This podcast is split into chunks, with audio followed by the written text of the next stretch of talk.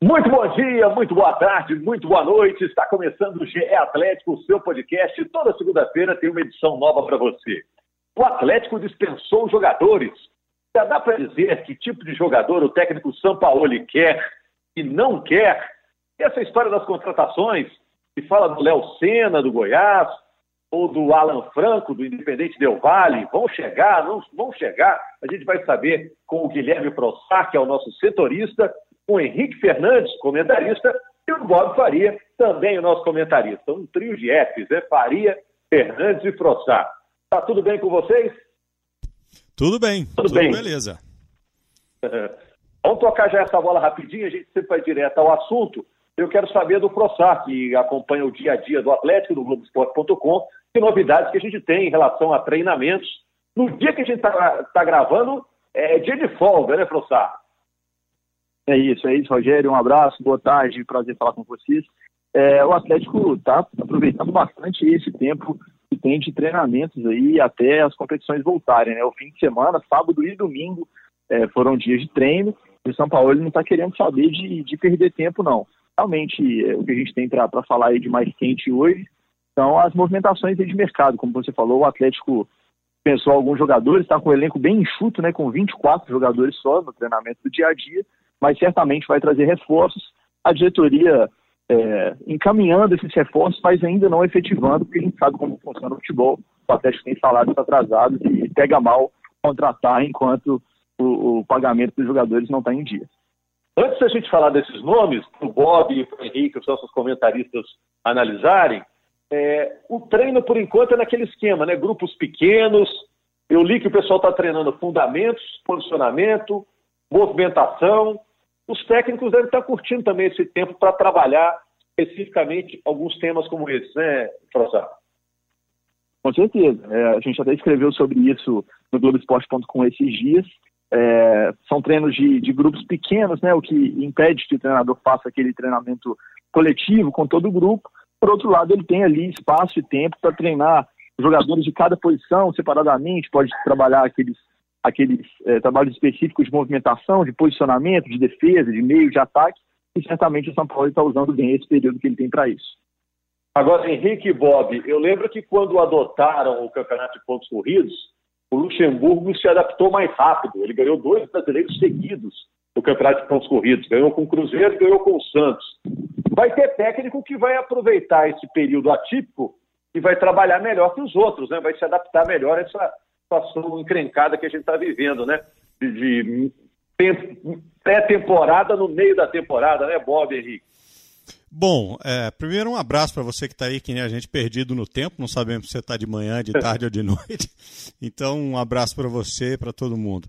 É, provavelmente aqueles que tiverem a melhor estrutura, aqueles que contarem com uma estrutura mais organizada para trabalhar individualmente com seus atletas, que trabalharem por mais tempo com seus atletas de maneira segura, que tiverem mais recursos dentro dos clubes para desenvolver protocolos, para desenvolver procedimentos e tudo mais. É, esses eu acho que terão uma vantagem assim que o futebol retornar, porque eles já vão estar é, com os times um pouco mais organizados. Não é? A menos que eles sejam absolutamente incompetentes, o que eu não acho que exista é, tantos assim no cenário que a gente vive. Mas quem tem uma estrutura é, melhor, quem tem mais dinheiro para manter um grupo funcionando nas condições atuais, é, com distanciamento e etc., eu acho que acaba levando uma vantagem nessa história. É, eu acho que é, eu, primeiro, um abraço a todo mundo, é um prazer sempre estar participando aqui com vocês. É, eu acho que esse período pode ser precioso, concordo com o que o Bob disse, sem dúvida, oferecer uma boa estrutura diante dessa, desse momento de exceção que a gente vive pode ser um diferencial, mas eu acho que é muito bom para um clube como o Atlético, por exemplo, que está recebendo um novo treinador. São Paulo tem um jogo apenas como treinador do Atlético acabou que caiu muito bem para ele esse tempo para conhecer o elenco. Né? Que é algo que acontece também com o Cruzeiro, tem o Anderson chegando agora, o Vasco, por exemplo, tem o Ramon chegando agora. Então, esses caras vão ter tempo para conhecer o seu time, para poder trabalhar algumas coisas específicas com os jogadores. Nem o caso de momento no Atlético, que os treinos ainda têm limitações muito importantes para você fazer uma parte tática eficiente. Mas daqui a pouco, aos pouquinhos, as coisas vão sendo liberadas. E ele vai poder ir a campo com uh, os 10 jogadores para fazer um trabalho tático mais específico e para melhorar, assim, a afinação do time, o conhecimento do time. Seria muito mais complicado para o Sampaoli uh, conduzir esse processo com jogos decisivos de estadual logo de cara, uh, talvez sem tanto tempo, meio de semana para treinar, apesar do Galo já estar tá fora de Copa do Brasil Sul-Americana.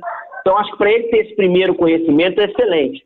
E só sobre os reforços, ô, ô, Rogério, que você começou citando, em relação ao Franco, o Léo Senna a gente conhece mais, né, porque é um jogador que disputou o último brasileiro pelo Goiás, lacunas para um setor que perdeu alguns atletas, né? O Zé Wellison foi liberado, o Martinez foi liberado, uh, o Natan a gente não sabe qual, como fica a situação dele, então precisa trazer volante. Eu acho que o Atlético tem que ter muito cuidado, muita atenção à questão salarial, porque nesse momento de pandemia os jogadores entenderam a limitação econômica e aceitaram um corte dos direitos de imagem, mas você não pode atrasar salário, né? E, e, acho que essa tem que ser a prioridade. Por mais que eu sinta que realmente o elenco precise de reforços para esse setor de meio campo, a questão salarial passa a ser ainda mais importante, já que os jogadores já sofreram um corte né, dos seus vencimentos. Agora, Frossá, é um dos dois, ou é o Léo Senna, ou é o Franco, ou podem vir os dois, é, um está mais perto, outro está mais longe, como é que está a situação em relação à contratação? Pois é, Rogério, pelo que a gente tem apurado, conversado com pessoas ligadas ao clube, é um dos dois. Acho pouco provável que os dois jogadores sejam contratados. Né, o Léo Senna é um jogador que o Atlético está de olho já há algum tempo e avançou bem na negociação. Chegou ali num, num ponto de, de, quase fechamento de negócio, mas o Goiás pede um pouquinho mais aqui, um pouquinho mais ali. O Alan Franco, jogador do Independiente Del Vale, que o Atlético também, principalmente nesses últimos dias, avançou bastante. Mas é aquilo que a gente tem falado, eu concordo plenamente com o Henrique, quando ele diz que é difícil se efetivar é, contratação agora com os salários atrasados. Né? O Sérgio Sete Câmara deu uma entrevista recente dizendo que essa semana ainda ele vai pagar parte desses salários atrasados, mas a gente sabe que a situação ela é complicada, o Atlético deve dois meses de salário, deve pelo menos três de mais. Então, realmente, é uma coisa que, que a gente sabe, a gente que, que acompanha o futebol sabe que, que pega muito mal internamente o clube dever os seus atletas ao mesmo tempo efetivar contratações. Então esse é um obstáculo nesse momento. Assim, o Atlético tem uma situação relativamente encaminhada com os dois, se tivesse tudo, tudo certo. O Atlético certamente já teria efetivado uma das duas contratações, mas o Atlético tenta deixar engatilhado, aí um negócio não anda mais que o outro, então basicamente está com os dois na mão e, e certamente deve efetivar a contratação de um deles. Outro nome que apareceu nas últimas horas é o nome do Eduardo Vargas, né, o chileno, chileno né? atacante, isso, que, que o São Paulo conhece bem, Muito e é um bem. jogador que, é, que já passou pelo Brasil, enfim, é um bom jogador, eu queria até a opinião aí do Henrique, do Bob sobre ele, mas é um cara que também está na mira do Atlético, e o Atlético autorizou aí um intermediador, um agente para consultar a situação, valores, etc. Então, o Vargas era a peça-chave né, do melhor time que o São Paulo entregou até hoje, que para mim é Laú de 2011, time que era espetacular representava algo diferente do comum. Não é porque o time era bom, é o time jogava diferente mesmo.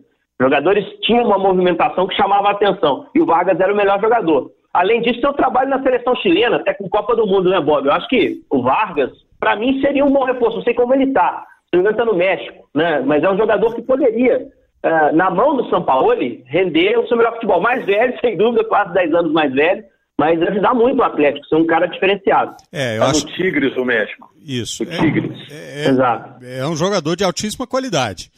É, mesmo com 10 anos a mais, eu acho que com a técnica dele, ele conseguiria suprir isso sem o menor problema, chegaria para encaixar, ocupa uma posição ali na frente é, com, com absoluta tranquilidade. Não sei se é fácil, se é difícil, mas é uma contratação importante. Com um handicap, já trabalhou com o treinador, já conhece a filosofia dele, já sabe como o time dele se apoia. É, tem um ganho já de tempo de preparação, de, de conhecimento, tudo isso facilita muito o trabalho. Com relação aos outros dois, aos volantes, é, eu acho que é, no time do Sampaoli é, não cabe o volante que não sabe jogar, não cabe o volante que não apoia, não cabe o volante que não ocupa o espaço ali à frente. E esses são dois jogadores que fazem isso. É, então, com a saída dos jogadores que, que foram dispensados, tem esse espaço também no elenco com todas essas ressalvas que vocês já fizeram.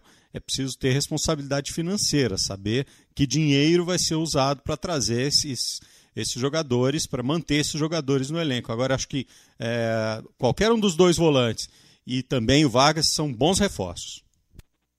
É, Aproveitando é o gancho aí, Roger, tá... rapidinho, Sim. só para só completar uma situação em relação a essa posição aí dos volantes no elenco do Atlético, é uma posição que eu particularmente assim, tenho muita curiosidade para saber como que, que, vai encaixar aí no retorno dos jogos. O Atlético tem o Jair e o Alan, né, que são dois jogadores que podem fazer ali aquela função de, de primeiro volante, mas como o Bob disse, não só destruindo, né, armando, começando ali a distribuição, a transição ofensiva.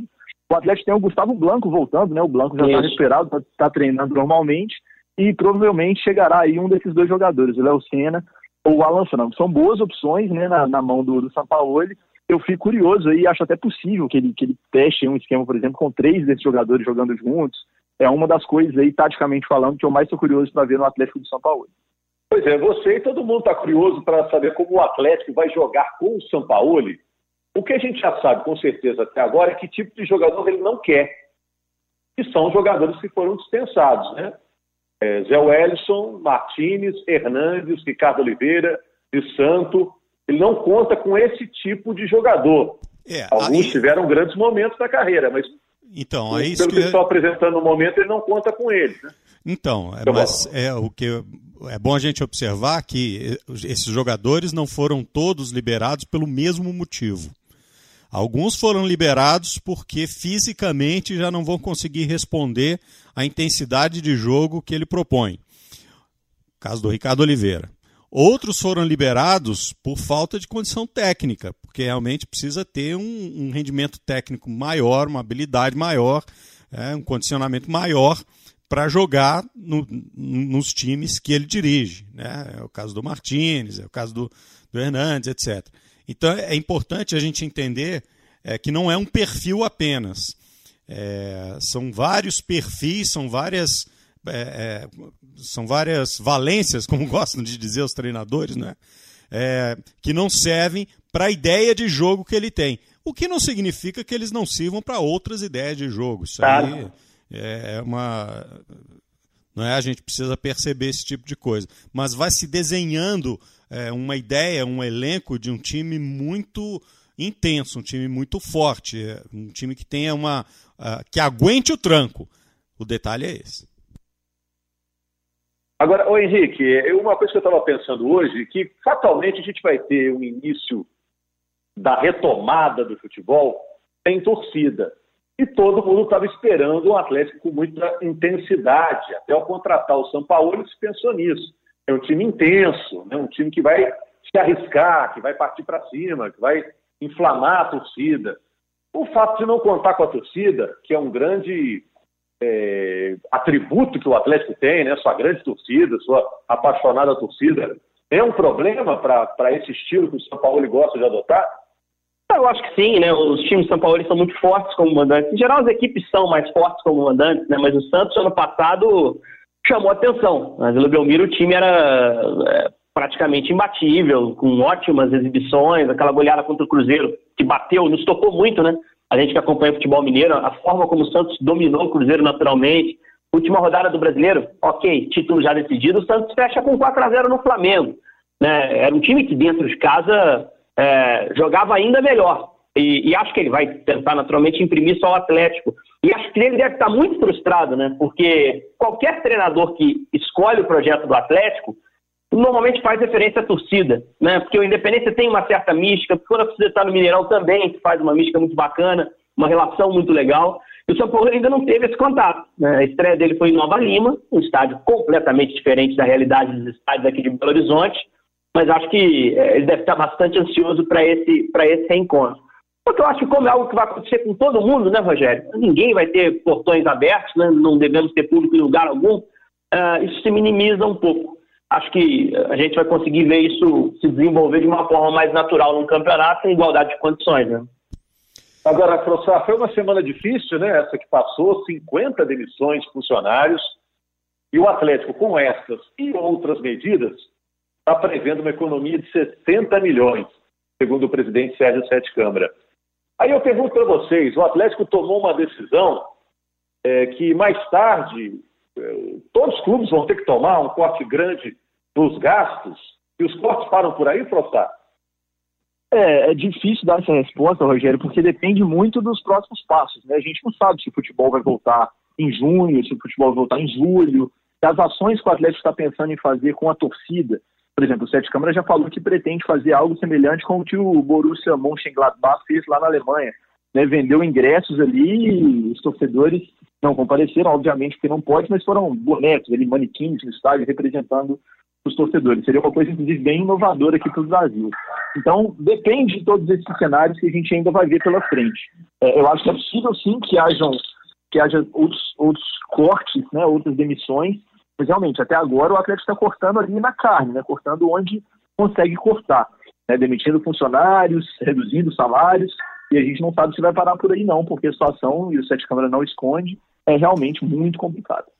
O problema é o seguinte, em relação à pandemia de coronavírus, ou Covid-19, nós somos, nesse momento, o país mais desorientado do planeta. Esse é o fato. Né? O Brasil ele tem a, a, a, o maior índice de desgoverno em relação a políticas de controle do mundo. Do mundo. Tem países que já superaram a, a pandemia, que superaram com números muito ruins, números muito lamentáveis, mas com números é, orientados, digamos assim. Nós nem sabemos em que ponto nós estamos da pandemia, se nós estamos no pico, se a curva está subindo, se está descendo. Não é? Isso é resultado de uma falta de coordenação administrativa em todas as esferas inacreditáveis. Alguns lugares vão melhor, outros vão pior, por falta de orientação e de é, unicidade nessa, nessa condução. O que, que isso leva? Leva a gente não ter certeza de como os procedimentos vão acontecer, inclusive nas atividades culturais, entre elas o futebol. Então a gente não pode, a gente não vai conseguir saber que saídas os clubes vão ter é para capitalizar o que eles sempre capitalizaram, a imagem, o jogo, não é? Ah, não vai ter a torcida no estádio, mas alguns podem achar algumas saídas e outros não encontrar as mesmas saídas. Algum pode ter potencial de dizer, vou vender ingresso a 10 reais para botar o cartaz do cara lá. O outro vai dizer assim, não tem jeito, se eu fizer isso eu vou ter dois retratos 3x4 e a coisa não vai, não vai acontecer. Então, é, eu acho que a gente não tem a gente não tem uma visão holística, a gente não tem uma visão de conjunto para entender qual é o cenário que vai se desenhar. Conhece aquela frase? O caminho não existe, o caminho se faz ao caminhar. Eu acho que nós estamos nesse sentido. Infelizmente, o caminho nesse momento não existe. Ele vai se desenhando à medida que a gente vai caminhando. É, o que a gente acaba lamentando é que muitas vezes, nesse caso está sendo muito claro, alguns uh, dos profissionais com menores salários é que estão perdendo essa, essa colocação, né? e, e, isso sempre impacta mais. Né? É, se você for comparar o que ganha um jogador com o que ganha um funcionário administrativo, há uma diferença muito grande. Ou com um funcionário de campo do, do CT, há uma diferença muito grande. Mas o presidente, quando foi perguntado sobre isso, ele foi, foi claro. Ele disse: olha, a gente vive de futebol, futebol é o carro-chefe. Não posso também liberar jogador e achar que a gente vai competir da mesma forma. É, é claro que o futebol, o time de futebol, vai ser o maior investimento do Atlético, né? Uh, é, Para ter uma visão otimista, a minha visão otimista é esperar que isso passe o mais rápido possível, que a crise econômica que vai, uh, que já está nos acometendo, ela não seja duradoura, e quando as coisas melhorarem, o Atlético recontrate profissionais né, para resquentar aí o mercado de trabalho, quem sabe relocando até esses que estão saindo agora. Mas, infelizmente, a gente também não pode aqui negar uma coisa que é clara. Né? Todas as instituições estão vivendo um problema econômico sério, o Atlético não está imune a isso e a gente já esperava, infelizmente, é, esse tipo de coisa acontecendo. Lamentamos muito pela posição daqueles que, que deixam o clube, né? Mas, infelizmente, é algo que a gente vai ver até algumas vezes mais, não sem intensidade, até o fim de tudo isso que está acontecendo. É isso, infelizmente, né? É, alguns especialistas dizem que o pico dessa pandemia no Brasil será nesta semana. Tem gente que fala que é na semana que vem.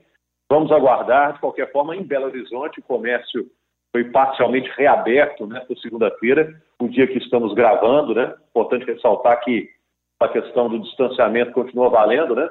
Se for sair, tiver que trabalhar, vamos usar máscara, tomar os cuidados, né? Álcool gel, lavar a mão, todo mundo sabe, para que o futebol daqui a pouco também, né? Quando as autoridades permitirem, as autoridades médicas, a coisa possa fluir normalmente. Obrigado, então, esse trio de Fs aí, o Faria, o Fernandes e o Frossard. valeu, valeu. Valeu. Valeu, gente. Foi um prazer. Até mais. Um abraço. Até segunda-feira, gente. Um grande abraço. Obrigado por acompanhar mais o GE Atlético.